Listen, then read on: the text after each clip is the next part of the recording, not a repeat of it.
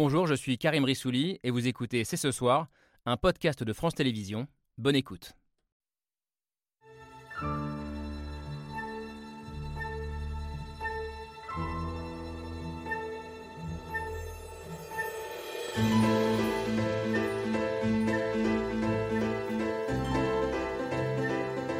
Bonsoir à toutes, bonsoir à tous, bienvenue, vous regardez C'est ce soir. Rien ne vous obligeait au 49-3. Le courage, le respect des institutions, le respect de vos engagements aurait dû conduire au vote. L'utilisation que vous faites de la Constitution depuis le début de cette législature prouve que vous ne chercherez jamais à trouver le moindre compromis. Peu importe l'issue de cette motion de censure, vous avez déjà perdu. Pour beaucoup, votre gouvernement est déjà mort. Non, nous ne nous associerons pas à ceux qui ont pour funeste slogan tout cramer ou révolution. Pour l'adoption 278. La majorité requise n'étant pas atteinte, la motion de censure n'est pas adoptée. C'est donc l'épilogue de deux mois de débats enflammés. Un 49-3, une motion de censure rejetée à neuf voix près et une réforme des retraites considérée comme adoptée. Une séquence parlementaire se clôt, mais est-ce pour autant la fin de la crise politique? Dans la rue, la mobilisation continue étant à se radicaliser. À l'Élysée, le président cristallise plus que jamais le ressentiment et la défiance des Français, alors que dans l'hémicycle, aucune majorité n'a émergé pour renverser le gouvernement. Alors comment sortir de l'impasse? Au-delà de la question des retraites, le moment que nous vivons est-il révélateur des failles de nos institutions, d'une Ve République à bout de souffle. Comment sortir de cette crise par le haut, en faisant appel au peuple, en rénovant notre système politique?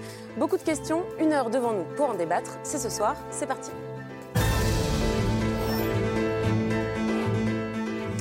Lundi 20 mars 2023, c'est ce soir avec Laure Adler. Salut Laure. Bonsoir Camille. Avec Laure et avec Camille Vigogne-Lecoët. Bonsoir Camille. Bonsoir Camille.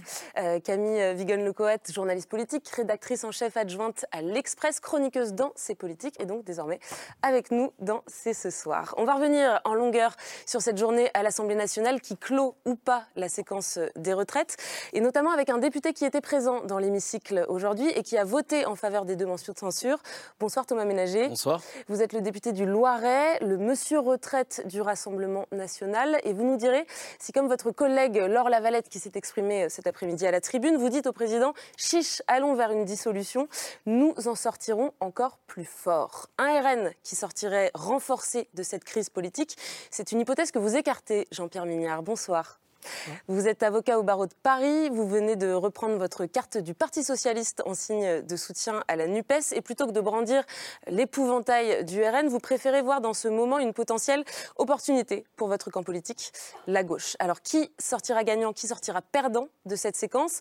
Euh, Votre réponse est assez simple, je crois, Zilise Lecor, vous dites personne. Bonsoir à vous. Bonsoir. Vous êtes journaliste euh, au Figaro, également animatrice du podcast Le Moment Philo. Et pour vous, les oppositions ont contribué à cette euh, crise politique en ne recherchant pas euh, le consensus démocratique. Une culture du compromis qui semble également échapper à notre président Emmanuel Macron. Bonsoir Vincent Martini. Bonsoir. Vous êtes politologue, chercheur au Civipof et membre du comité éditorial de l'hebdomadaire Le 1, euh, dont la une cette semaine est consacrée à cette démocratie sur les braises. Et dans l'article que vous signez dans Le 1, vous pointez la responsabilité du président euh, et de ce que vous appelez sa pratique non éthique du pouvoir. Mais est-ce la, fausse- la faute du président ou celle de nos institutions? Bonsoir Pascal Horry. Bonsoir. Vous êtes historien, membre de l'Académie française, grand spécialiste de l'histoire des idées politiques. Et pour vous, l'histoire de France est marquée euh, et témoigne d'un tropisme autoritaire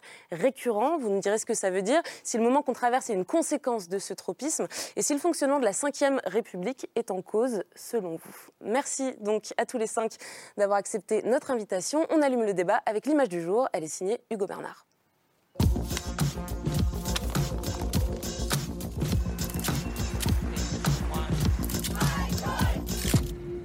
L'image du jour, c'est un vote qui a fait trembler le gouvernement.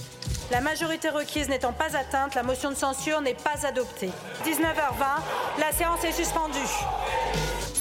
Le vote de la motion de censure transpartisane lancée par le groupe Liot, rejeté à 9 voix près à l'Assemblée, aux grandes dames de l'opposition. L'utilisation que vous faites de la Constitution depuis le début de cette législature prouve que vous ne chercherez jamais à trouver le moindre compromis. Peu importe l'issue de cette motion de censure, vous avez déjà perdu. Pour beaucoup, votre gouvernement est déjà mort. Assumez la misère, Madame la Première ministre. Vous récoltez la colère. Une motion de censure rejetée après deux mois de bataille au Parlement, une victoire démocratique selon le gouvernement. Nous sommes au terme du cheminement démocratique et politique de cette réforme. Le 49-3 n'est pas l'invention d'un dictateur. L'exécutif qui appelle à tourner la page alors que depuis jeudi et le déclenchement du 49-3 par la Première ministre, partout en France, des rassemblements spontanés s'organisent. Le peuple s'est levé à l'annonce du 49-3 et a pris les places et les rues. Et le 49-3 est grève générale Des manifestations, des blocages et des grèves qui continuent dans les transports, chez les agents de propreté ou encore dans les raffineries. On est en train d'écrire un pan de l'histoire. On va la remporter cette victoire. Les opposants à la réforme des retraites restent mobilisés, avec par endroits un mouvement qui se durcit. Dans le week-end, des permanences de députés pro-réforme ont été vandalisées, des barricades installées et enflammées dans plusieurs villes. La violence qui pourrait encore empirer selon le leader de la CFDT, qui appelle une énième fois le gouvernement à écouter la rue. Si on ne veut pas que ça tombe dans, dans un problème démocratique et y compris dans la violence, on voit que ça n'a pas été simple depuis euh, jeudi dernier, euh, il faut retirer ce texte. Dans l'image du jour, une motion de censure rejetée et le risque d'une colère sociale qui vire à l'embrasement. Merci Hugo Bernard. Donc on va revenir, on va commencer euh, par revenir sur ces, motions de censure qui ont été rejetées cet après-midi à l'Assemblée. je commence avec vous, Thomas Ménager. Je le disais en vous présentant, vous, vous êtes député, vous étiez dans l'hémicycle cet après-midi, vous avez voté pour ces deux motions de censure. Quel est le sens que vous donnez euh, à ce vote? Est-ce que, comme vous l'avez écrit sur Twitter ce matin, euh, ce vote cet après-midi, c'était pour vous un vote pour ou contre la réforme des retraites? Bah, C'est pas nous qui le disons, c'est la Première ministre qui l'a dit très clairement. Dès, le soir de l'annonce du 49-3, elle a dit il y aura un vote, elle l'a assumé. Euh, ceux qui voteront euh, pour la motion censure voteront contre la réforme des retraites. Donc nous, nous c'est ce que nous avons euh, appelé, nous avons appelé un certain nombre de nos collègues députés les républicains notamment, et on a vu que cette euh, motion de censure n'est pas passée qu'à neuf voix. Donc on voit bien qu'on rentre dans, dans un moment de crise et que quand bien même cette motion euh, n'est pas passée, euh, à neuf voix près, Elisabeth Borne doit en prendre la mesure, doit démissionner. Et nous, c'est ce que nous lui avons dit. Aujourd'hui, elle n'est plus en capacité, quand bien même on est favorable à la réforme des retraites, au sein même de la majorité, ils en ont conscience, elle n'est plus en capacité de continuer. Mais donc, selon vous, ce qu'on a vu aujourd'hui au sein de l'hémicycle, c'est un vote en faveur, une majorité qui s'est détachée en faveur de la réforme des retraites. Et c'est comme ça qu'elle l'a présenté. Mais on voit bien qu'il y a eu un certain nombre de députés, euh, notamment les Républicains, euh, qui euh, n'ont pas eu le courage parce qu'ils avaient peur, peur à la dissolution. On voit bien qu'on est à neuf voix. C'était, si, les, si, les députés les Républicains avaient été cohérents, elle n'avait pas la majorité sur ce texte, sinon elle n'aurait pas utilisé le 49-3, on le sait, elle l'a dit elle-même. Donc ça aurait dû être le sens de, de, de cette motion de censure. Nous, c'était le sens que nous avions donné à cette motion de censure, mais malheureusement, il y a manqué un peu de courage à certains nombre de nos collègues. Jean-Pierre Minard, je vous vois froncer les sourcils en écoutant euh, Thomas Messager. Ménager, pardon. Non, pas toujours. Alors, mais, on peut être parfois d'accord. Mais je vous, pose la même question. Quel est, quel est le sens que vous donnez euh, au vote qui a eu lieu cet après-midi à l'Assemblée nationale? Un vote qui, qui manifeste quand même une crise qui, va qui, qui s'aggrave quand même à l'intérieur du pays. Parce que, vous voyez, on parle. Votre film était bien, mais euh, si le Parlement est aussi clivé, si des fois les débats ils sont aussi retentissants et agressifs, même au-delà de ce qu'on peut souhaiter ou imaginer, c'est parce que c'est le pur reflet de la société française aujourd'hui. C'est-à-dire que c'est l'exact reflet de l'opinion aujourd'hui. Donc, euh, je, vais peut-être surprendre, le Parlement n'est pas du tout à l'écart de la population, je le trouve au contraire en harmonie avec la pollution, avec la, population, même si on ne peut pas dire que les débats soient harmonieux. Donc c'est ça le sens de ce vote. Donc euh, si la crise sociale, la crise, la crise politique, même la crise existentielle de ce pays et des Français, nous-mêmes, ne s'atténue pas, ne trouve pas effectivement une solution, une sortie, nous aurons encore d'autres épisodes comme cela et ils se reproduiront bien évidemment. Voilà. Donc je pense euh, que c'est le dernier épisode qui en annonce un autre, mais celui-ci est quand même c'est une alarme. Pascal, aurez-vous qui connaissez bien l'histoire de, ce, Parlement euh, français, comment est-ce que vous voyez ce moment qu'on est en train de, traverser? Est-ce que c'est est -ce une anomalie? Est-ce que c'est quelque chose qui est lié euh, à la crise politique? Ou est-ce que vous l'inscrivez dans une histoire plus longue? Ce vote-là de cet après-midi clôt un cycle qui est, pour cette affaire, le cycle parlementaire. Soulignons-le, parlementaire. Ça ne va pas recommencer au Parlement. Ça peut recommencer ailleurs, mais pas au Parlement. Et évidemment, la Ve République a un rapport très particulier au parlementarisme.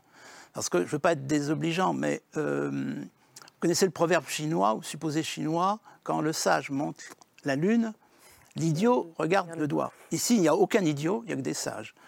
Devant leur appareil de, de, télévision, les téléspectateurs, les téléspectatrices sont tous des sages. Mais enfin, il y a quand même peut-être une certaine proportion d'idiots qui ont considéré qu'il n'était question que de la réforme des retraites. Ce qui est évident depuis le début, depuis avant la réforme des retraites, c'est que ce dont il est question, c'est du génie des institutions politiques françaises. Donc déjà, motion de censure, ça n'a pas le même sens sous la 5e que sous la 4e ou sous la 3e. Et d'autre part, il est clair, 49.3, etc., que nous avons affaire à un régime fortement présidentielle, même peut-être un peu plus que fortement présidentielle. Et surtout, j'insiste là-dessus, j'espère qu'on y reviendra, parce que arrêtons le narcissisme franco-français, unique en Europe occidentale. En, en, étendant même la notion d'Europe occidentale à l'Europe du Nord. Nous sommes le seul. Mais vous, vous prenez l'ensemble des pays frontaliers, de la Belgique à l'Espagne, régime parlementaire standard, c'est-à-dire chef de l'État faible, même si en Italie, à certains moments, M. Napolitano a pu jouer. Bon, euh, le chef du gouvernement est évidemment le vrai chef de l'exécutif, mais face à un Parlement avec lequel il est en dialectique permanente et dans un esprit très souvent de coalition. Je viens de définir quelque chose qui n'a rien à voir avec la France depuis 1958. Et je ne suis pas en train de juger, je constate que nous avons été le lieu d'une expérimentation politique qui ne ressemble pas du tout à celle de nos voisins. J'ai l'impression que nos voisins ne sont quand même pas des martiens. Mm. Pourquoi est-ce que la France a ce type d'institution depuis 1958 avec sans doute des précédents Vincent Martini, est-ce que cette, exception française que nous décrit euh, Pascal Horry, est-ce que c'est ça qui, s'est joué aussi cet après-midi euh, au, Parlement avec cette motion de, censure qui a quasiment été adoptée mais qui n'est pas allée à son terme? Non, là, en l'occurrence, ce n'était pas une exception française puisque dans un système qui n'est pas parlementaire, comme l'a rappelé Pascal Horry, il y avait une occasion de renverser le gouvernement et on sait quand même, on n'est pas passé très loin. Neuf voix, il y a des précédents dans l'histoire. En 1992, le gouvernement Bérégovoy a été sauvé à trois voix près. En 1968, ça s'est joué aussi à sept Il y a eu des occasions dans lesquelles le gouvernement n'est pas passé loin. On sait qu'il y a eu une motion de censure en 1962, mais c'était un peu dans un autre contexte. Non, je ne dirais pas que là, c'est une exception qui s'exprime. Je voudrais revenir sur ce que disait euh, Jean-Pierre Mignard. Je suis à la fois d'accord avec vous, le Parlement ressemble euh, là peut-être au sentiment euh, qui s'exprime dans la rue, mais je dirais que si ça avait été la population qui avait voté, si on en croit les sondages qui s'opposent à la réforme des retraites, alors la motion de censure aurait été votée très largement. Donc là, c'est une vraie différence. Justement, moi, je pense que la difficulté qu'on a aujourd'hui, c'est qu'il y avait une occasion par la motion de censure de trouver un débouché institutionnel à une situation de crise politique. C'est-à-dire que bah, la motion de censure, l'avantage, le gouvernement chute, le président de la République décide ou pas de procéder à une dissolution de l'Assemblée nationale et donc d'appeler à nouvelles élections. C'est ça les règles du jeu. À partir du moment où ces règles du jeu qui correspondent en tout cas, on ne sait pas si ça correspond à la volonté de la majorité. Évidemment, moi je ne suis pas sondeur, mais on peut imaginer que ça correspond à un esprit du temps, en tout cas.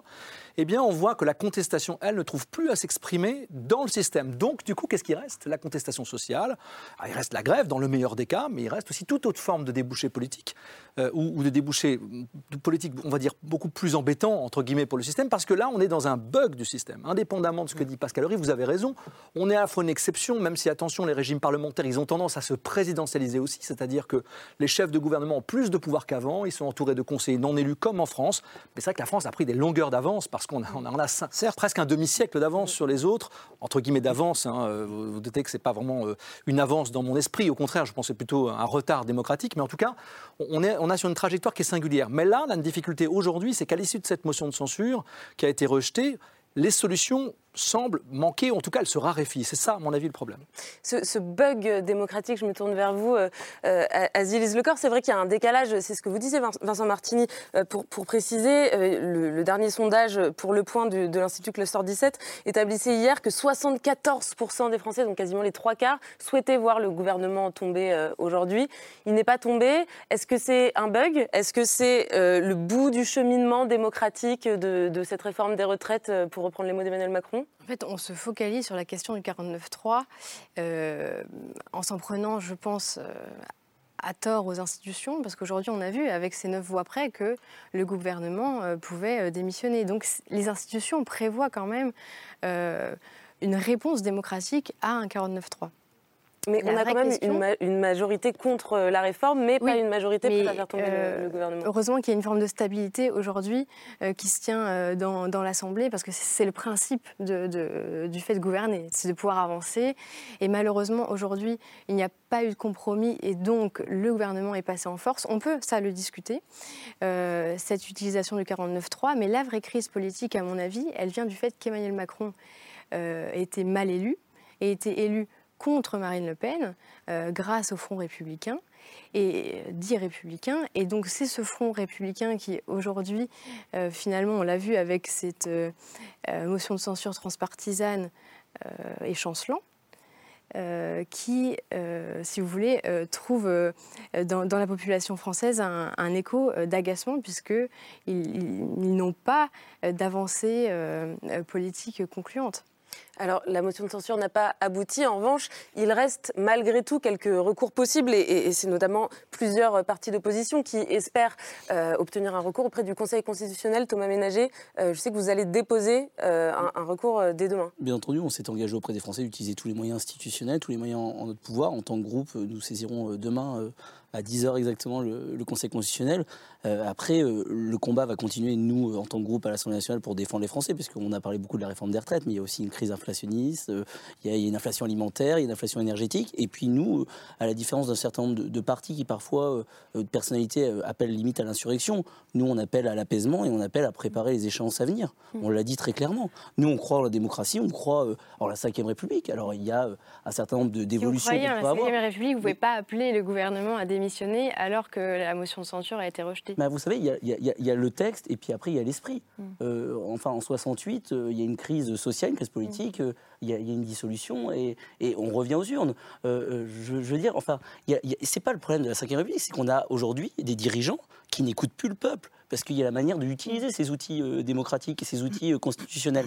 Je pense que le problème est là, c'est que de la même manière, voilà, nous, on n'est pas dans la volonté d'insurrection, on n'est pas dans la volonté, quand bien même nous jugeons cette réforme des retraites aujourd'hui illégitime, puisqu'Emmanuel Macron, vous l'avez dit, il y a eu l'élection présidentielle, mais après l'élection présidentielle, il y a surtout eu les élections législatives, où il a essuyé un revers. Et il aurait dû entendre, il aurait dû écouter. Et on a un gouvernement qui aujourd'hui n'est absolument pas à l'écoute. Thomas Ménager, vous parlez des outils euh, démocratiques à votre disposition. Donc il y a le Conseil constitutionnel que vous allez saisir euh, demain.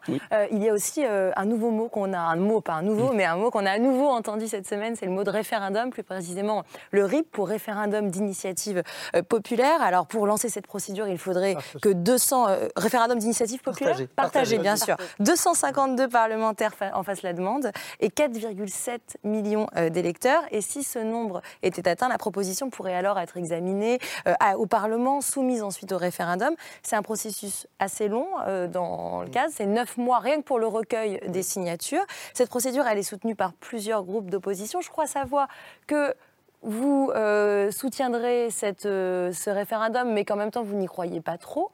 Euh, qu'est-ce que, à quoi ça rime du coup si vous n'y croyez pas? C'est un baroud d'honneur pour dire on a tout essayé Non, pas du tout. C'est bah, on va pas être contre le fait de demander aux Français de s'exprimer. On a nous déposé une motion référendaire qui avait été votée par quelques républicains, mais par la Nupes qui était malheureusement la Nupes ne l'a pas votée. Elle était absente. Sinon on aurait pu demander au président de la République de le soumettre. C'était pour nous la meilleure manière d'avoir une chance d'obtenir un référendum cette, procédure, nous on va être honnête avec les Français, ça n'a jamais euh, marché. Hmm. Parce que le seuil, 4,7 millions de signatures, c'est euh, quasi inatteignable. C'est pour ça que nous proposons. Il n'y a pas eu beaucoup euh, d'essais. Il y a eu, sur l'aéroport de Paris. Il y a eu sur l'aéroport de Paris. C'est pour ça qu'on se dit si ça, marche, si ça marche, hein. pourquoi pas on, peut être que d'accord avec le fait de demander aux Français de s'exprimer, mais on ne veut pas laisser euh, des Français qui souffrent énormément en ce moment aller s'ennuyer devant des supermarchés euh, euh, tous les jours, sous la pluie, à, récupérer des signatures, quand on sait qu'il y a quand même très très peu de chances que ça marche. Et c'est la raison pour laquelle nous aussi, on ne veut pas une sixième république, mais on veut faire évoluer un certain nombre de choses dans nos institutions, et notamment avec, vous avez parlé de référendum d'initiative populaire, ça serait mieux.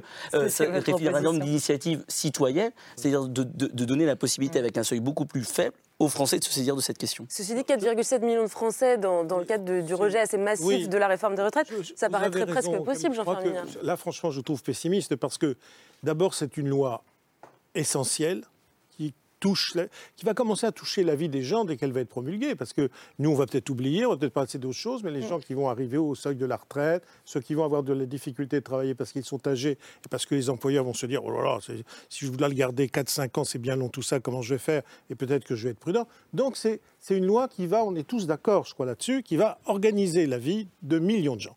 Donc je crois très honnêtement que beaucoup plus de gens sont prêts à passer du temps dans les supermarchés pour collecter. Je crois qu'il y aura un volontariat euh, tout à fait important.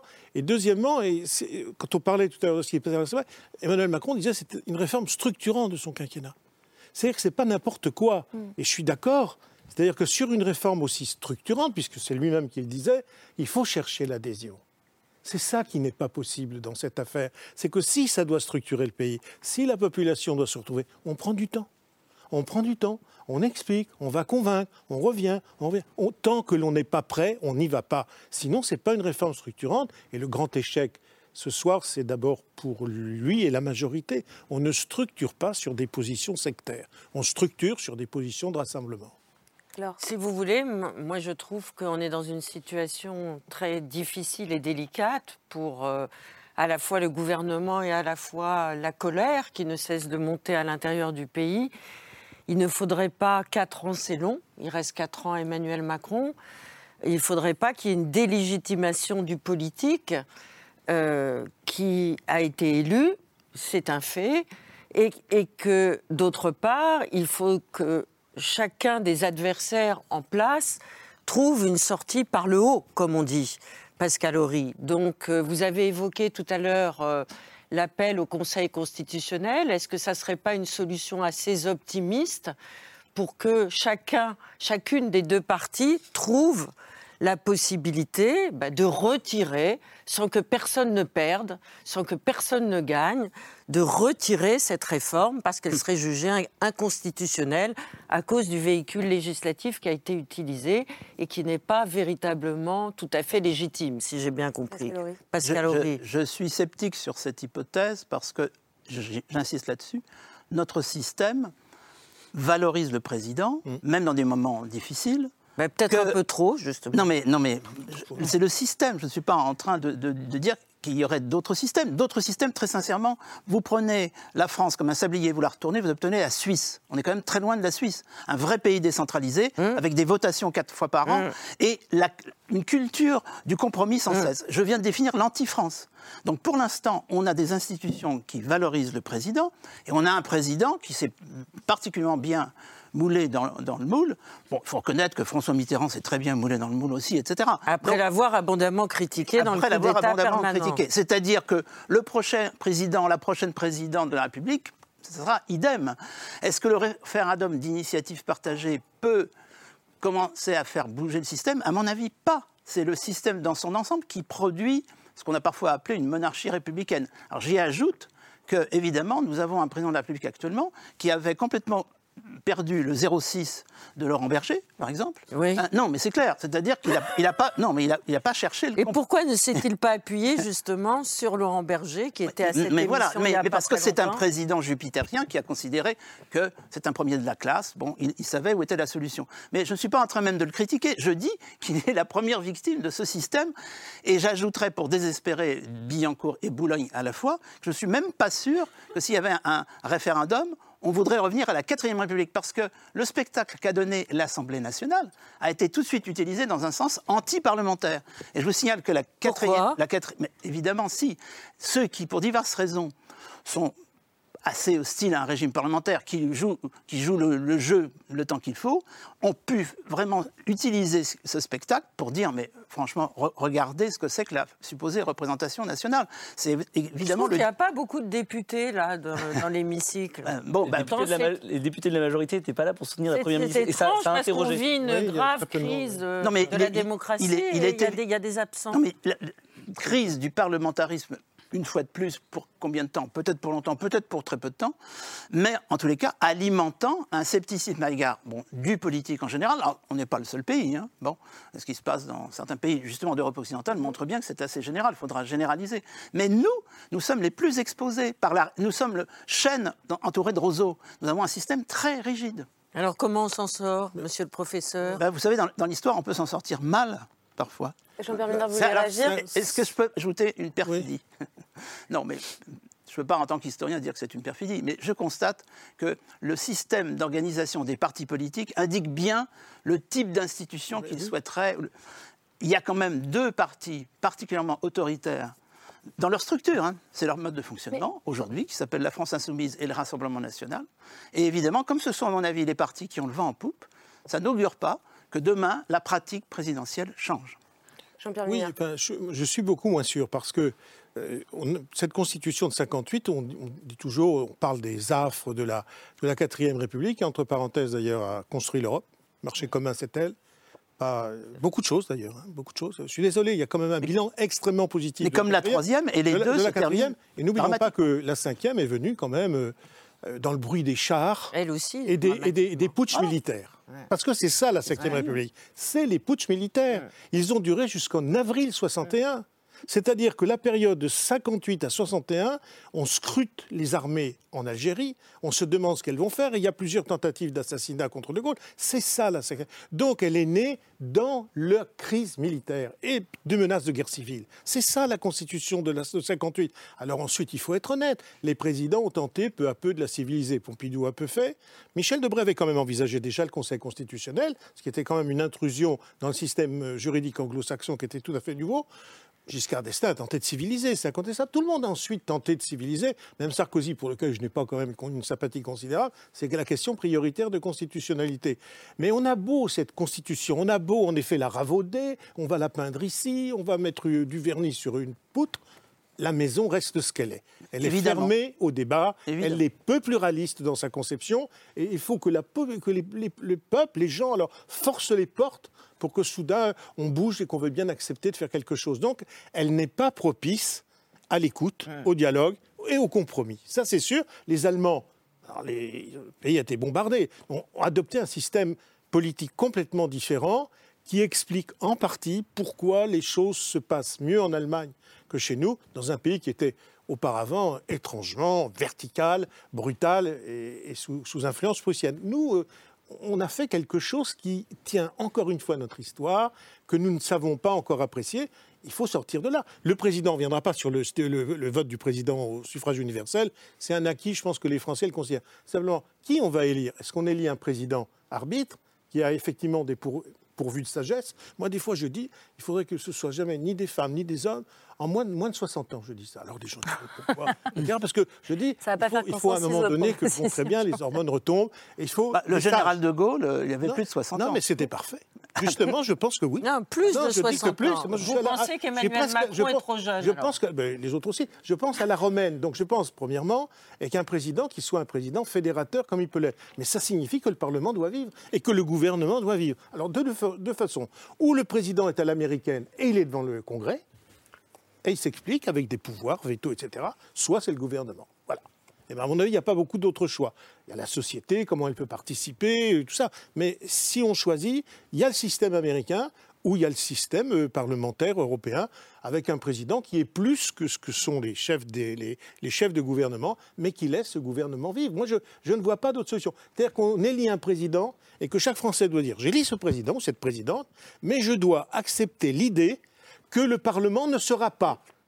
Alors ça, c'est vrai que ça demande un goût de la complexité mmh. chez chacun de nous, chez le citoyen, bah, qui est peut-être le, signe de la maturité. Sinon, on aura ça encore bien plus. Mais, Mais justement... tout à l'heure, Jean-Pierre Mignard, que vous vous réjouissiez à juste titre euh, de, cette, euh, de ce Parlement qui reflète l'état de la nation ah bah et de ses, différents, de ses différentes appartenances politiques. Vous dites que vous nous vivons en ce moment un moment de la démocratie qui est très intéressant parce qu'il peut se passer quelque chose. Comment et pourquoi, et je m'adresse à tous les deux, comment et pourquoi, comment allons-nous trouver une traduction démocratique à cette crise euh, qui, de toutes les façons, euh, doit trouver un débouché. Et on va, entendre Vincent Martini sur cette question. Alors, euh, je voudrais quand même revenir sur ce que vous disiez sur la Ve République, parce que, évidemment, j'en partage certains des attendus, mais pas tous. D'abord parce que vous sous-entendez qu'on vivrait dans la même Ve République que celle de 1958, 61, etc. Ce qui n'est pas le cas. En réalité, je me souviens que à l'époque, Jean-Louis Debré avait dit on devrait déjà être dans la 7e ou 8e République. Si on changeait en fait de numéro de République à chaque fois qu'on a fait une réforme majeure, on serait déjà probablement dans la 8e ou la 9e République. Et il a raison en réalité. Lorsque vous avez introduit la réforme de 2008, le quinquennat, il y a toute une série de raisons qui fait qu'on n'est pas du tout dans la même réforme euh, à l'époque. C'était pas forcément une bonne chose d'ailleurs que ce quinquennat. Ah, c'est encore un autre sujet. Pardon, mais c'est un sujet institutionnel important aujourd'hui pour comprendre la problématique de la démocratie, de la crise que nous vivons. Il, il, me semble qu'en en fait, il y, a, il y, a, quand même un élément majeur qui transforme la 5 République au-delà euh, de l'élection du président de la République au suffrage universel direct, mais sans aller aussi loin. C'est quand même un tournant dans la pratique du pouvoir par les chefs de l'État à partir de Nicolas Sarkozy, ce qu'on a appelé l'hyperprésidence, dans laquelle finalement François Hollande n'a pas réussi à s'en sortir, parce que la question du président normal, il n'a pas réussi à y échapper, en fait, finalement, à cette demande, c'est presque une drogue, la demande de présidentialisation, parce qu'après, vous, vous devenez complètement irresponsable en tant que citoyen face à une personne qui est comptable de tout. Et Emmanuel Macron, par personnalité, peut-être par sa conception de la pratique du pouvoir, peut-être aussi par contre-pied de son prédécesseur, s'est glissé dans un costume hyper présidentiel qu'il a emprunté largement à Nicolas Sarkozy. Bon, on sait très bien que les deux hommes s'entendent assez bien sur ce sujet, au moins sur ce sujet-là. Mmh. Est-ce que vous diriez qu'Emmanuel Macron a un problème avec la démocratie? Non, c'est un peu exagéré, mais encore une fois, je ne connais pas Emmanuel Macron. Je ne peux pas vous dire s'il a un problème avec la démocratie. avec la, démocratie, à la pratique de la démocratie parlementaire, de la démocratie sociale Non, je ne dirais pas ça. Non, je dirais que, je disais tout à l'heure, vous l'avez cité, euh, dans un article qui va paraître dans quelques jours, c'est je trouve qu'il a une pratique parfois non éthique de la politique. Mm. C'est-à-dire qu'il utilise tous les coups possibles, mm. toutes les règles du jeu, en fait, euh, sans aucune euh, difficulté à partir du moment où c'est légal. Voilà, c'est légal. Il a le droit de faire le, 40, euh, le 47.1, il a le droit de faire le, mm. le, 40, article 44 de vote bloqué au Sénat, il a le droit de faire le 49.3, il utilise toutes ses armes à sa disposition. Lorsqu'on lui demande pourquoi est-ce qu'il n'investit pas à la campagne présidentielle l'année dernière, il dit ben, j'ai le droit, mes prédécesseurs l'ont fait. Pourquoi est-ce que vous ne débattez pas avec vos adversaires? Je l'ai le droit, François Mitterrand l'a fait.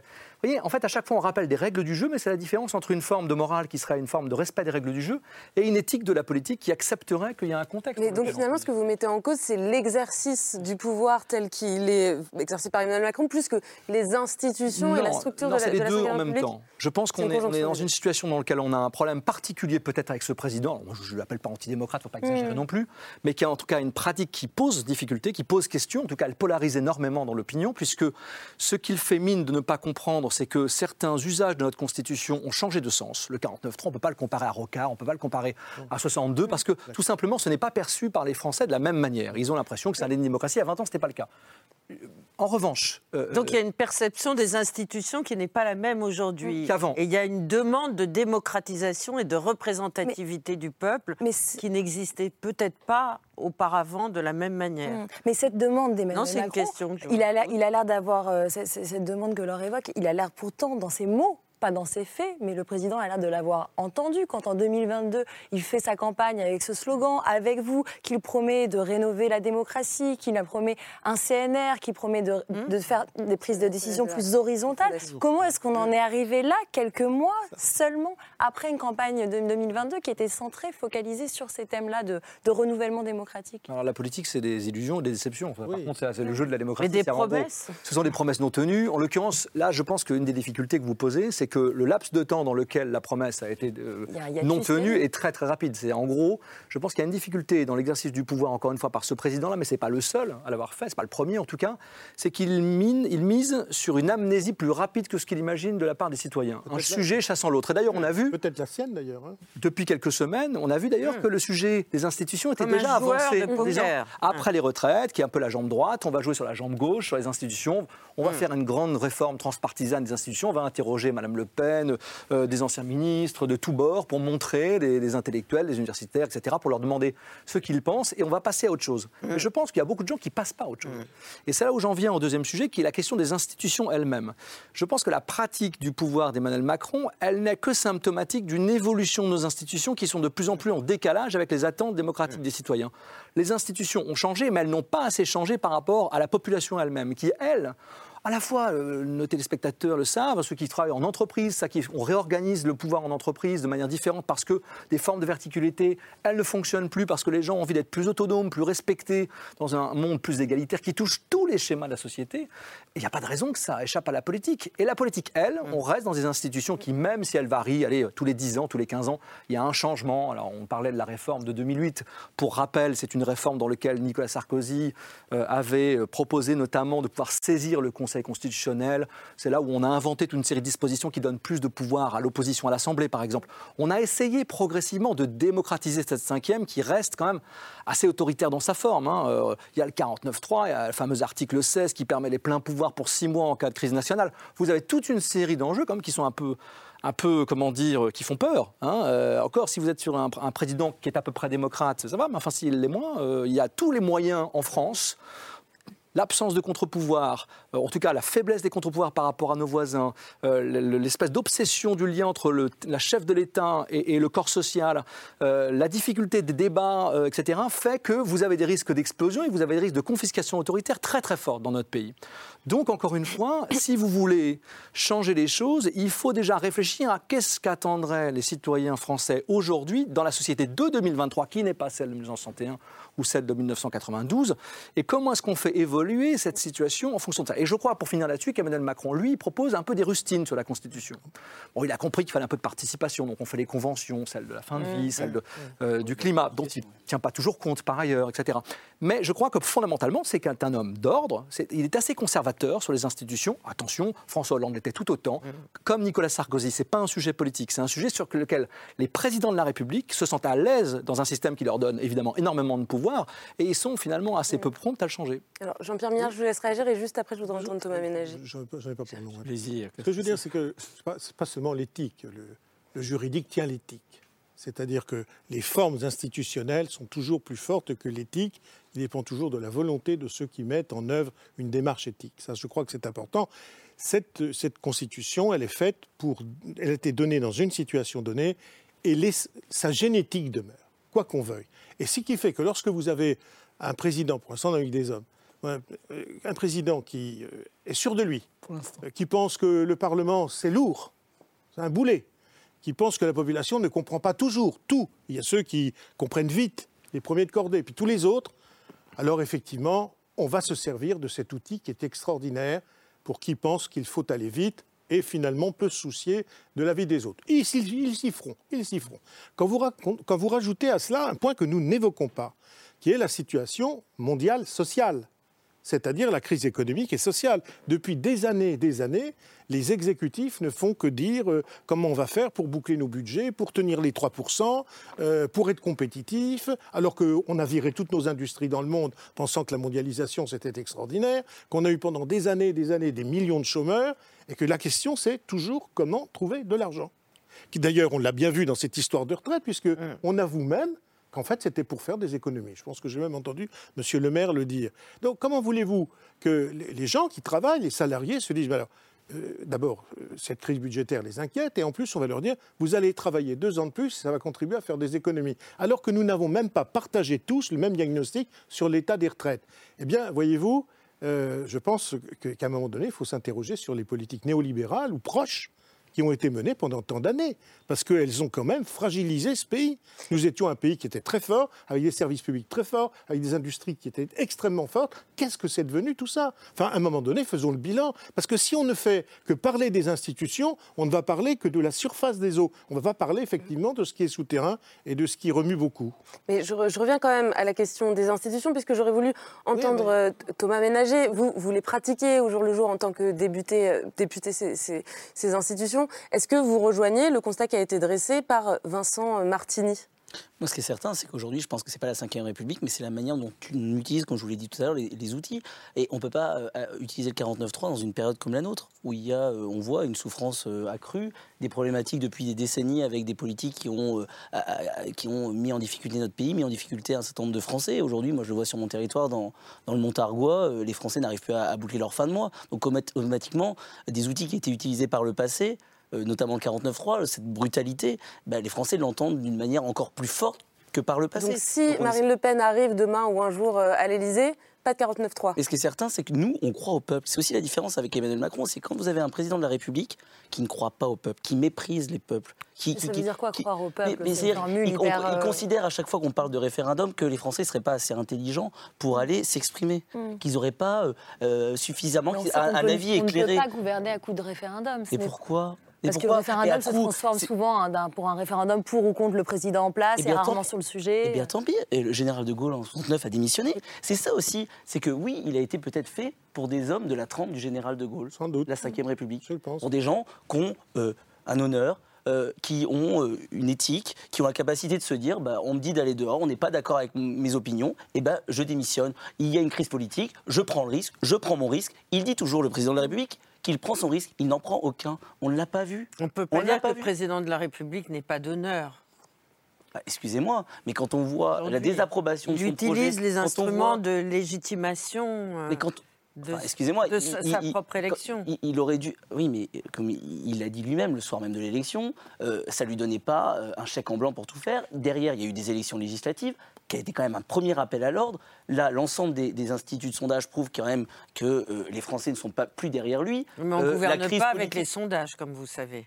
Non, mais oui, enfin, à un moment, et là, on n'est plus dans la marge d'erreur. Quand même, il y a 70% des Français qui disent qu'on ne veut plus de Mme Borne, 70%, 9 actifs sur 10 qui disent on ne veut pas de cette réforme des retraites.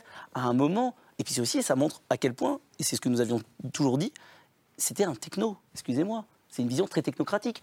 Il, est dans son bureau à l'Élysée, il ne connaît pas le peuple, il ne connaît pas le terrain. Je pense qu'il lui a manqué un, mandat de parlementaire, un mandat de maire, euh, pour aussi se rendre compte de la réalité, d'être au contact des Français. Et c'est ça ce que, ce que l'on reproche aussi à Emmanuel Macron, c'est ce manque d'empathie qui est, je pense, inhérent à son parcours, qui est respectable en soi, mais son parcours qui est pour moi très loin euh, des réalités du terrain. Alors, vous allez tous réagir. Je commence par vous, Vincent Martini, très, très rapidement, et on fait la parole. On, se focalise sur le 49-3 dans la situation actuelle, mais si demain le Rassemblement national arrivait au pouvoir et qu'il avait une majorité absolue à l'Assemblée nationale, ce qui est le cas de 9 gouvernements sur 10, euh, il pourrait avoir un fonctionnement aussi peu démocratique euh, que, que et avec aussi peu de contre-pouvoir à cause des institutions de la 5e. Donc, le 49-3, mmh. évidemment, là, dans la situation actuelle, on peut considérer qu'il est particulièrement choquant, mais je ne vois pas en quoi on peut dire qu'on est d'un côté pour la 5e et de l'autre contre le 49.3. Moi, je ne remets pas en cause le 49.3 globalement. Mais aujourd'hui, sur un texte budgétaire, sur le budget, comme toutes les oppositions, quand vous êtes en minorité relative, vont automatiquement voter contre ce texte. Mais ni la réforme Vert, ni la réforme Fillon, ni la réforme Touraine ne sont passés par 49.3. Il y a des textes qu'on ne peut pas faire passer par un 49.3. Un texte budgétaire, on continue le budget, il faut qu'il y ait une continuité. Les institutions sont faites pour cette stabilité. La 5ème République nous permet cette stabilité. Mais à un moment sur un sujet aussi clivant qui va demander aux Français de travailler deux ans de plus, alors même qu'ils sont quand même en souffrance actuellement, je pense que vous devez avoir le flair, le sens politique, le sens de l'écoute des Français pour vous dire je ne peux pas le faire et je prends mon risque, je vais au vote, puisque là aujourd'hui on est en train de s'enfermer dans une crise politique qui euh, le dégénère et moi je, dénonce l'ensemble des, des, des, violences qu'il peut y avoir, mais je comprends aussi la colère des Français qui ont l'impression d'être méprisés, de ne plus être écoutés. 68, on a connu autre chose comme violence, hein, si je peux me permettre. J'entends beaucoup parler des violences, enfin là, un excès de dramatisation parler, hein, de la séquence que nous sommes en train de vivre. Ça n'a rien à voir.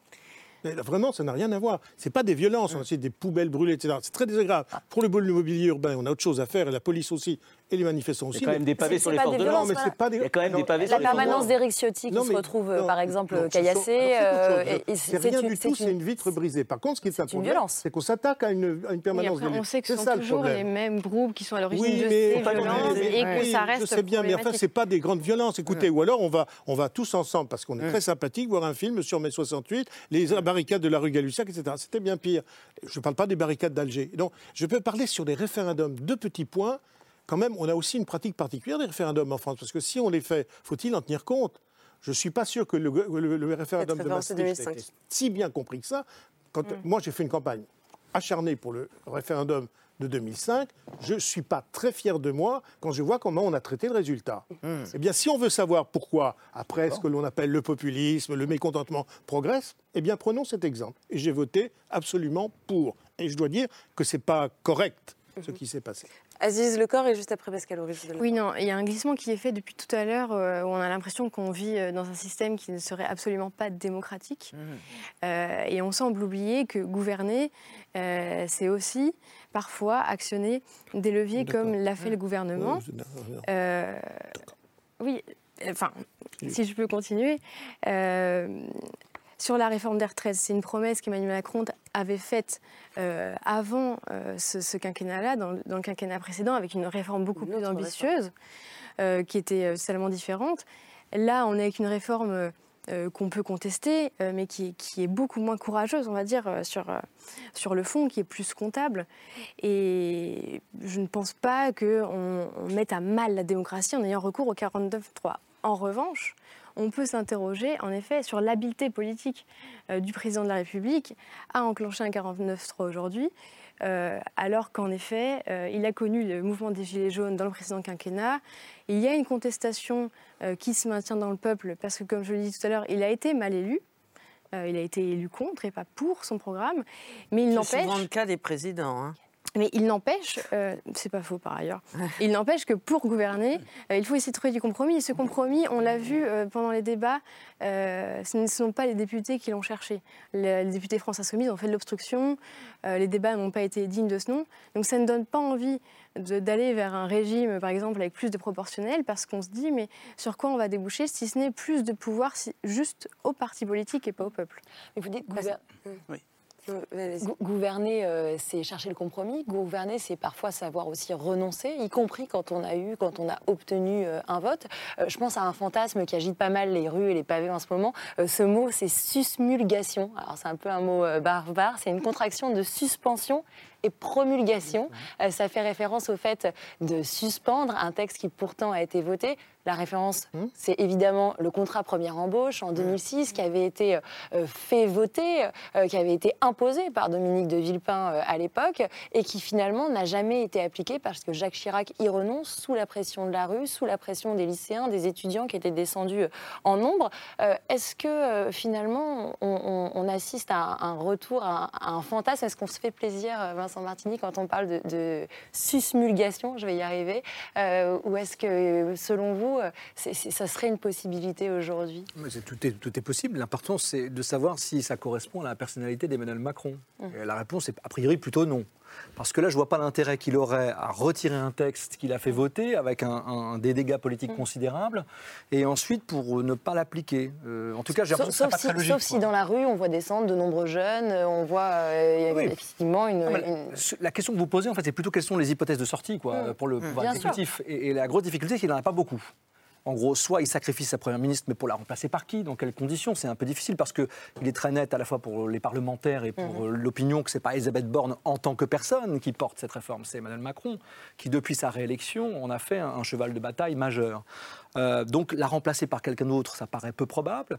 Euh, s'il retire son texte au dernier moment, ben, c'est quand même très difficile parce que il, euh, c'est un aveu d'échec. C'est un aveu d'échec. Et, donc après, évidemment, il ne faut pas oublier qu'Emmanuel Macron, certes, il n'a rien, entre guillemets, à perdre à terme puisqu'il ne va pas être réélu, mais en revanche, il a à perdre parce qu'il y a autour de lui des amis qui lui veulent du bien et qui veulent parfois prendre sa place ou en tout cas préparer l'avenir sans lui. Le gros risque d'un président en second mandat, si vous observez tous les seconds mandats, Jacques Chirac, François Mitterrand, c'est de se retrouver marginalisé au château. C'est-à-dire une situation dans laquelle vous ne pouvez plus faire d'action parce que déjà, l'opinion publique, les parlementaires, vos alliés ont déjà l'esprit ailleurs. Ils pensent à mm. qu'est-ce qui va se passer après vous.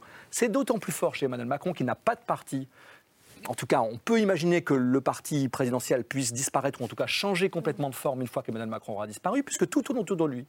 Et le drame, quand tout tourne autour de vous, c'est que, évidemment, euh, vous quand vous devenez le problème, c'est qu'il n'y a pas de solution de sortie. Et donc aujourd'hui encore, oui, peut-être il peut se retirer, mais encore une fois, Jacques Chirac n'avait pas exactement cette expérience-là, parce que bon, finalement, Jacques Chirac, on avait vu d'autres, c'était quelqu'un qui était profondément dans la négociation quand même. Il n'aimait pas beaucoup les coups de menton. Il avait plus de Jean Chirac, en tout cas, peut-être, mais. Aucune porte de sortie aujourd'hui pour euh, Emmanuel Macron. Pascal Horry, vous, vous rejoignez ce, constat-là? C'est vrai qu'on l'a peu entendu, on parle beaucoup du président, mais il s'est fait très discret hein, ces dernières semaines. Le problème je, trouve que notre discussion est tout à fait intéressante, mais la dimension personnelle, si je régissais tout à l'heure sur Charles de Gaulle, c'est qu'il a plus de 60, non pas 60, 70 ans, et c'est le président qui a eu le plus d'autorité. Donc c'est pas vraiment... J'ai été le premier à parler de président jupitérien. Donc il y a bien entendu des modalités individuelles, mais ce qui est le plus intéressant de toutes les modalités individuelles, ça a été François Hollande qui a testé un mmh. président normal, et on a vu, parce qu'on a des institutions qui ne veulent pas on va dire les Français, je ne sais pas ce que c'est les Français, je sais encore moins ce que c'est que le peuple, mm. je sais ce qu'on que, ce qu'on fait dire au peuple. Mais les Français n'ont pas accepté le président normal. Mm. Ça, ça m'intéresse. Ça relève aussi de du point de vue du génie des institutions politiques françaises, qui est un génie fondamentalement autoritaire. Je voudrais quand même rappeler que ça remonte loin. Mm. La France a inventé la démocratie autoritaire, parce que ça existe, c'est pas un oxymore, ça s'appelait Napoléon Bonaparte. Hein. Mm-hmm. Madame de Staël l'avait défini, c'est 50% Robespierre, 50% à cheval. Bon, ça, ça c'était absolument génial. On a eu Napoléon III d'ailleurs. C'est la France qui a inventé le populisme au sens moderne du terme, ça s'est appelé le boulangisme, qui, avait comme titre officiel l'appel au peuple, évidemment. Donc on a une tradition autoritaire qui, dans les circonstances que vous avez soulignées, mais justement on dépend tellement des circonstances, s'est cristallisée dans les institutions de 58. Je maintiens, malgré l'existence à l'étranger, par exemple, de ressentiments analogues, mais ce qui compte dans une crise supposée sociale, c'est son débouché politique. J'allais même dire de façon un peu provocatrice, il n'y a pas, pour notre conversation, de crise sociale nulle part, il y a des crises politiques. Et pour qui va-t-on voter? Je, signale par exemple que, euh, indignez-vous, j'étais un ami personnel de Stéphane Essel, mais je lui avais dit, Stéphane, quand même, l'indignation n'a pas de couleur politique. Si vous voulez comprendre un nazi, il passait son temps à être indigné. Donc vous pouvez avoir une indignation de droite une, indignation de gauche, un ressentiment. Celle de Stéphane Essel était de gauche. Hein. bien entendu, et, déportés, etc.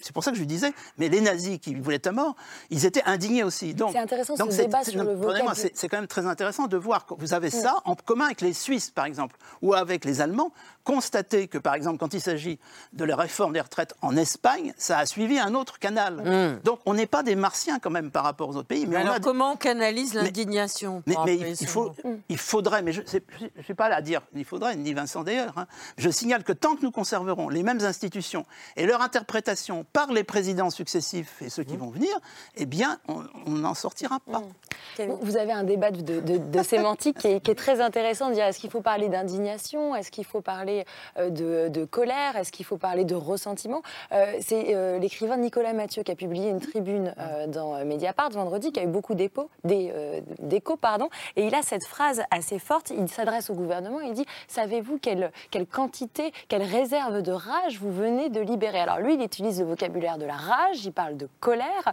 sociale. vous, vous parlez de ressentiment. C'est aussi quelque chose de différent, parce que le ressentiment, c'est quelque chose dont on se souvient, qui peut alimenter le populisme sur le long terme. Vous, l'historien, avez cette mémoire longue, quel regard vous portez là-dessus? Qu'est-ce qu'on est en train de vivre aujourd'hui? Le peuple, il est en colère ou il éprouve du ressentiment? D'abord, je ne sais pas ce que c'est que le peuple en tant qu'historien, donc je préfère utiliser. Je dirais la, société, la, société. à ce moment-là, elle est clivée, évidemment. Mmh. Et le ressentiment, c'est du ressenti. C'est comme la météorologie. C'est du ressenti. Donc, ce qui compte pour que ça passe aux politiques à un vote ou à un non-vote, parce que s'abstenir, c'est voter, c'est que je vais traduire mon ressentiment, mais ce qui est fascinant, c'est que je vais le traduire, par exemple, en votant pour la France insoumise ou pour le Rassemblement national. Donc faites une politique avec ça. Et c'est assez souvent le cas. Ce qui est intéressant, c'est de voir qui ramasse le jeu. Vous savez, la crise économique de 1929, elle n'a d'intérêt. Franchement, ce n'est pas une crise économique qui est intéressante, c'est le score, comme on dit maintenant, le score du parti nazi en Allemagne, euh, un an après le début de la, crise de 29 en Allemagne. C'est ça qui est intéressant. Donc, je vous signale aussi qu'une des raisons pour lesquelles on peut continuer à aller vers des régimes autoritaires, en particulier en France, où on est vraiment très porté sur la chose, c'est la crise écologique. Est-ce que vous imaginez que dans une société qui serait confrontée à une crise écologique majeure, ce sont les solutions de démocratie participative qui l'emporteraient? Historiquement parlant, ce n'est pas vraiment vérifié. Donc nous avons quantité d'éléments qui sont, j'allais dire, tyrannogènes, hein. pas seulement en France. Mais la France est en tête. Mais ceci dit, vous parlez de démocratie euh, participative. Est-ce que euh, ce moment qu'on est en train de traverser, il n'est pas aussi symptomatique, Jean-Pierre Vignard, plus largement d'une crise de la démocratie euh, représentative qui dépasse la France et qui dépasse les institutions de la Ve République?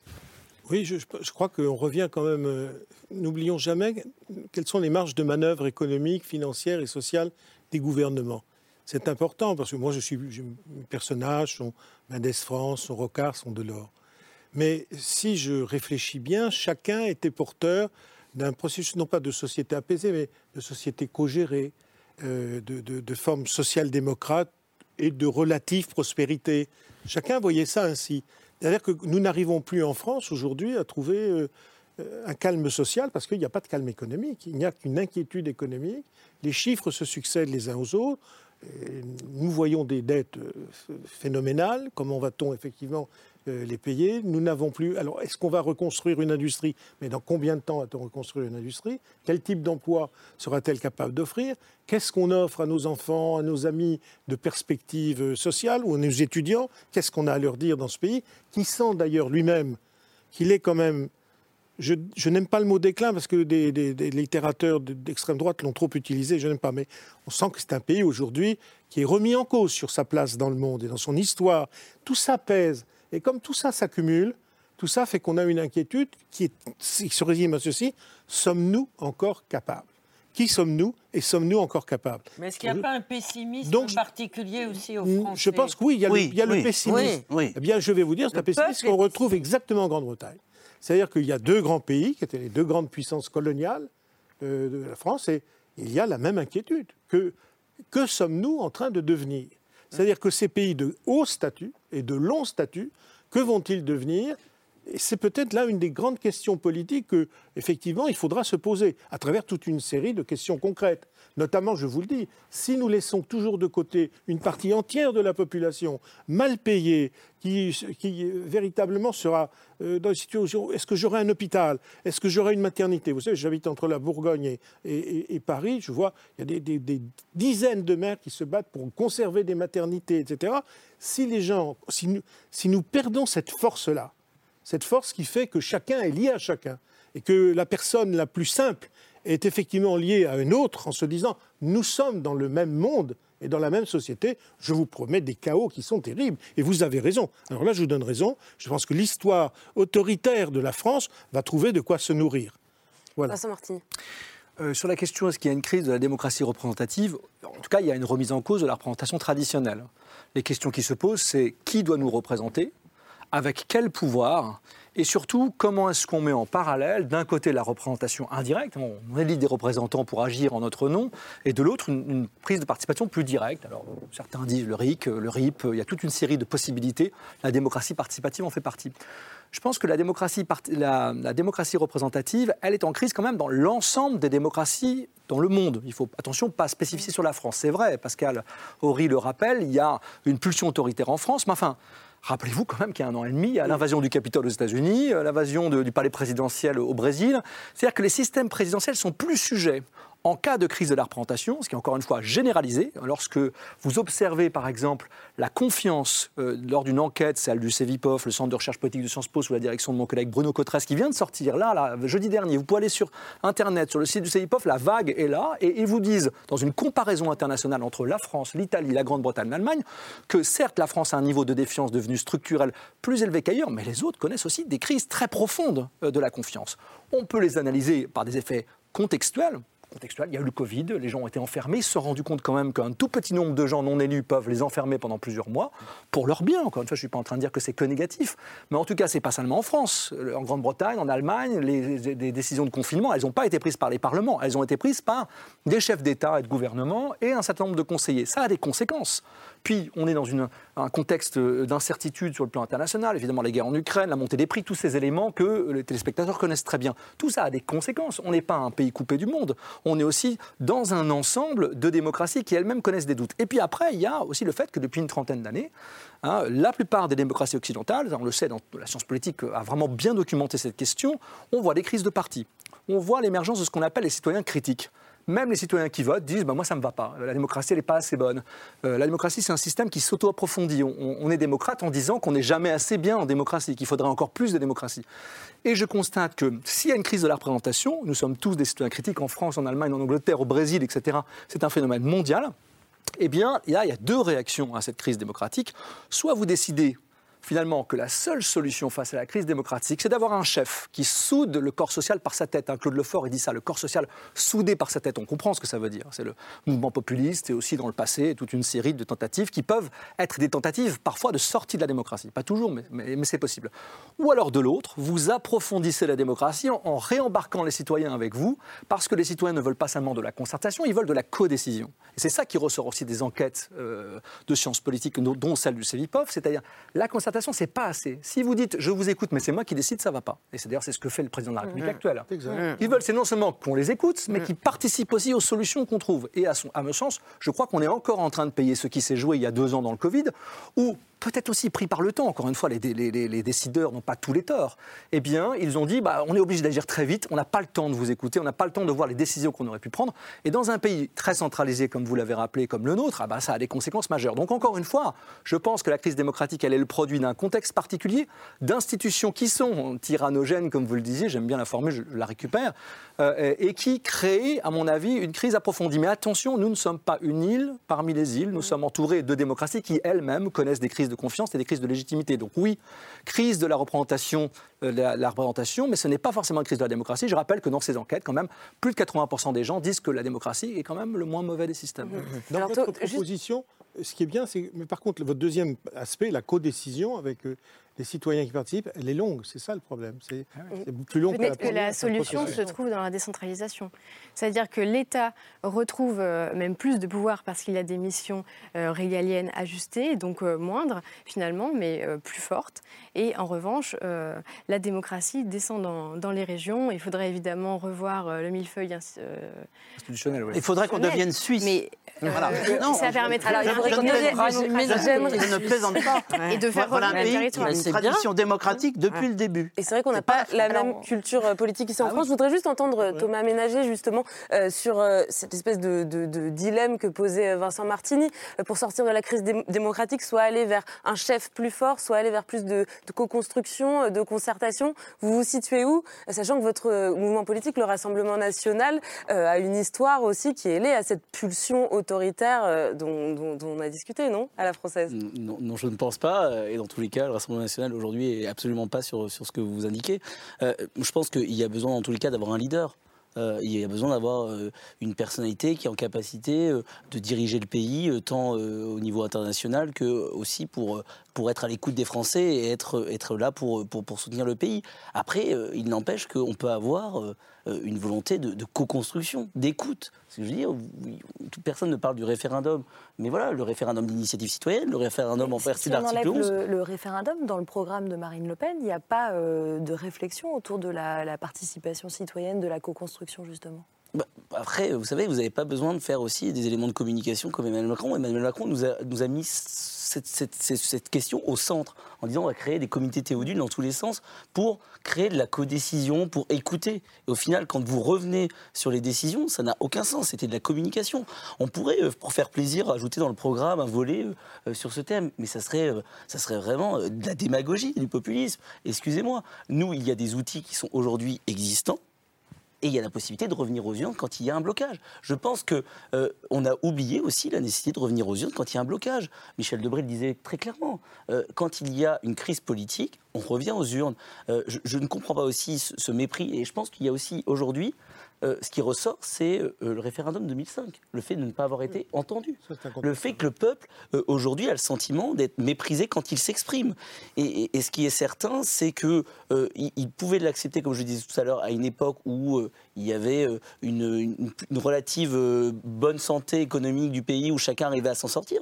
Mais aujourd'hui, où les Français n'arrivent plus à boucler les fins de mois, ils n'acceptent pas qu'on puisse euh, ne pas les écouter, euh, alors même qu'ils ont euh, une autre vision du pays. Et, nous, je pense que, juste pour résumer, nous, en tant que politique, il y, a- plusieurs lignes. Soit on est pour l'insurrection, on est pour laisser le bazar s'installer, soit on est dans une vision très pessimiste, en disant c'est fini, on rentre chez soi, c'est mort. Soit on essaie de proposer une autre alternative. Et nous, ce que nous souhaitons, c'est exprimer aux Français de leur dire on n'est pas condamné. Je sais qu'ils n'aiment pas le mot, mais on n'est pas. Je considère que c'est pas un mot d'extrême droite. On n'est pas condamné au déclin. On n'est pas condamné à souffrir plus. On n'est pas condamné à, à- à- à vivre dans la difficulté. On a la possibilité de, de faire autrement et qu'une autre voie est possible. Jean-Pierre Ménage, je vous laisse répondre très Oui, rapidement, en s'il vous je- plaît. alors là, franchement, je, ne vois, je, je n'écoute personne qui soit pour l'insurrection dans ce pays. Ça, heureusement, d'ailleurs, c'est une, c'est une bonne découverte, mais je ne vois pas. Euh, simplement, alors, si on veut parler effectivement d'une partie de la gauche de LFI, parce que parlons de ce qui est, etc. Bizarrement, vous avez lié quand même avec l'idée d'insurrection. Non, mais parce que vous entendant sur l'insurrection, j'ai ressenti un subliminal qui était de dire c'est eux qui le visent. Euh, je pense qu'ils sont, eux, sur une position très dure dans l'expression, parce qu'ils ont une analyse, il faut les lire. Ils pensent que le peuple étant, ils disent le peuple, hein, étant endormi, il faut, et, et que sa colère est profonde, il faut aller la chercher pour qu'il se réveille et qu'il reparticipe à la vie publique. Voilà, c'est comme une sorte de, processus, euh, euh, je veux dire, de réveil de quelqu'un d'endormi. C'est ça, c'est pour ça. Donc ils sont sur une position euh, de, verbale, même radicale, pour espérer avoir la chance d'être entendus d'une partie de gens dont la colère est totale, mais qui ne parlent plus et qui ne votent plus. Voilà, c'est ça leur idée. Hein. On va terminer cette discussion, puisqu'on arrive vers la fin de l'émission, par le coup de cœur de Laure. Et euh, ce soir, Laure, c'est l'essai d'une historienne qui s'appelle Michel Rio-Sarcé. Oui, je pense que Pascal Horry euh, connaît bien le travail de Michel Rio-Sarcé. Elle est historienne euh, du 19e siècle et du 20e siècle. Elle publie ces jours-ci un très gros livre qui essaye de nous faire comprendre, avec beaucoup de pédagogie, d'argumentation, ce que veut dire le mot liberté. Alors Pascal Horry tout à l'heure a dit que le mot peuple, il ne savait pas ce que ça voulait dire. Le mot liberté, il est aussi extrêmement difficile à définir politiquement. Donc euh, elle prend euh, son argumentation d'origine dans la Révolution de 1848, où le peuple a pris le pouvoir, hélas pas pour longtemps, et a essayé de gouverner par lui-même. Donc ce livre est aujourd'hui passionnant à lire parce que c'est un livre à la fois politique, à la fois éthique, à la fois d'argumentation par rapport à ce que ça veut dire l'éthique de la politique. Elle euh, propose différentes pistes pour essayer de voir à quel moment le peuple a-t-il pu prendre les commandes de son propre destin à l'intérieur de la représentativité politique. Elle cite de nombreux exemples, dont évidemment le moment très douloureux de la commune. Et puis, elle, elle se dirige vers ce que nous sommes en train de vivre aujourd'hui, c'est-à-dire la crise de la représentativité politique. Et elle nous adjure, nous, citoyens, de nous prendre en charge par rapport justement à la surdité du pouvoir politique qui s'enferme à l'intérieur de lui-même et qui ne ménage pas un dialogue avec chacun d'entre nous porteur finalement de cette liberté républicaine.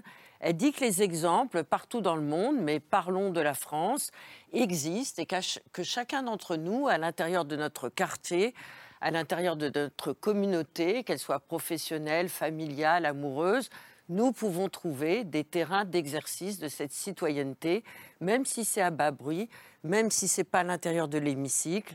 Cette liberté, nous devons et pouvons la revendiquer et elle termine son périple historico-politique en donnant la parole avec un agriculteur qui est installé depuis des décennies sur le plateau de Mille Vaches et qui a installé une coopérative avec des camarades et qui, lui, pratique la citoyenneté quotidiennement en établissant cette citoyenneté sur deux piliers qui sont la solidarité et la bienveillance. Donc après tout, euh, on a parlé beaucoup aujourd'hui de nos représentants politiques, mais il y a beaucoup de, friches à l'intérieur de notre pays où cette citoyenneté se démontre absolument sur le plan quotidien. Donc je ne serai pas pessimiste, mais optimiste comme Michel Rio-Sarcé cette liberté, nous l'avons à l'intérieur de nous et nous pouvons l'exercer. Et le livre s'appelle L'émancipation entravée. Il est paru aux éditions de La Découverte. Merci beaucoup Laure pour ce conseil de lecture. Merci également Camille d'avoir été avec nous ce soir. On se retrouve très vite j'espère sur le plateau. Et puis merci à tous nos invités. Azilise Lecor, on vous retrouve dans les colonnes du Figaro. Euh, Vincent Martini dans celle du journal Le 1 dont je donnais la, la une de cette semaine tout à l'heure. La démocratie sur des braises, ce sera en kiosque mercredi je signale également votre dernier livre, Le Retour du Prince, paru chez Flammarion. Merci Thomas Ménager. Bon retour euh, dès demain, j'imagine, à l'Assemblée nationale. Merci également à vous, Jean-Pierre Mignard.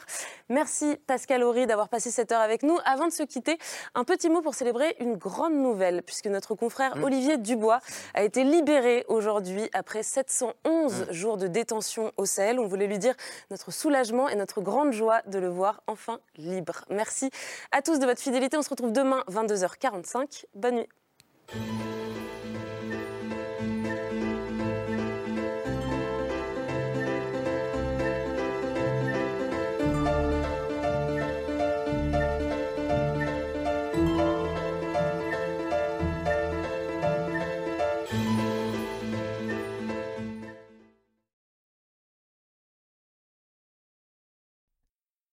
C'était C'est ce soir, un podcast de France Télévisions. S'il vous a plu, n'hésitez pas à vous abonner. Vous pouvez également retrouver les replays de l'émission en vidéo sur France.tv.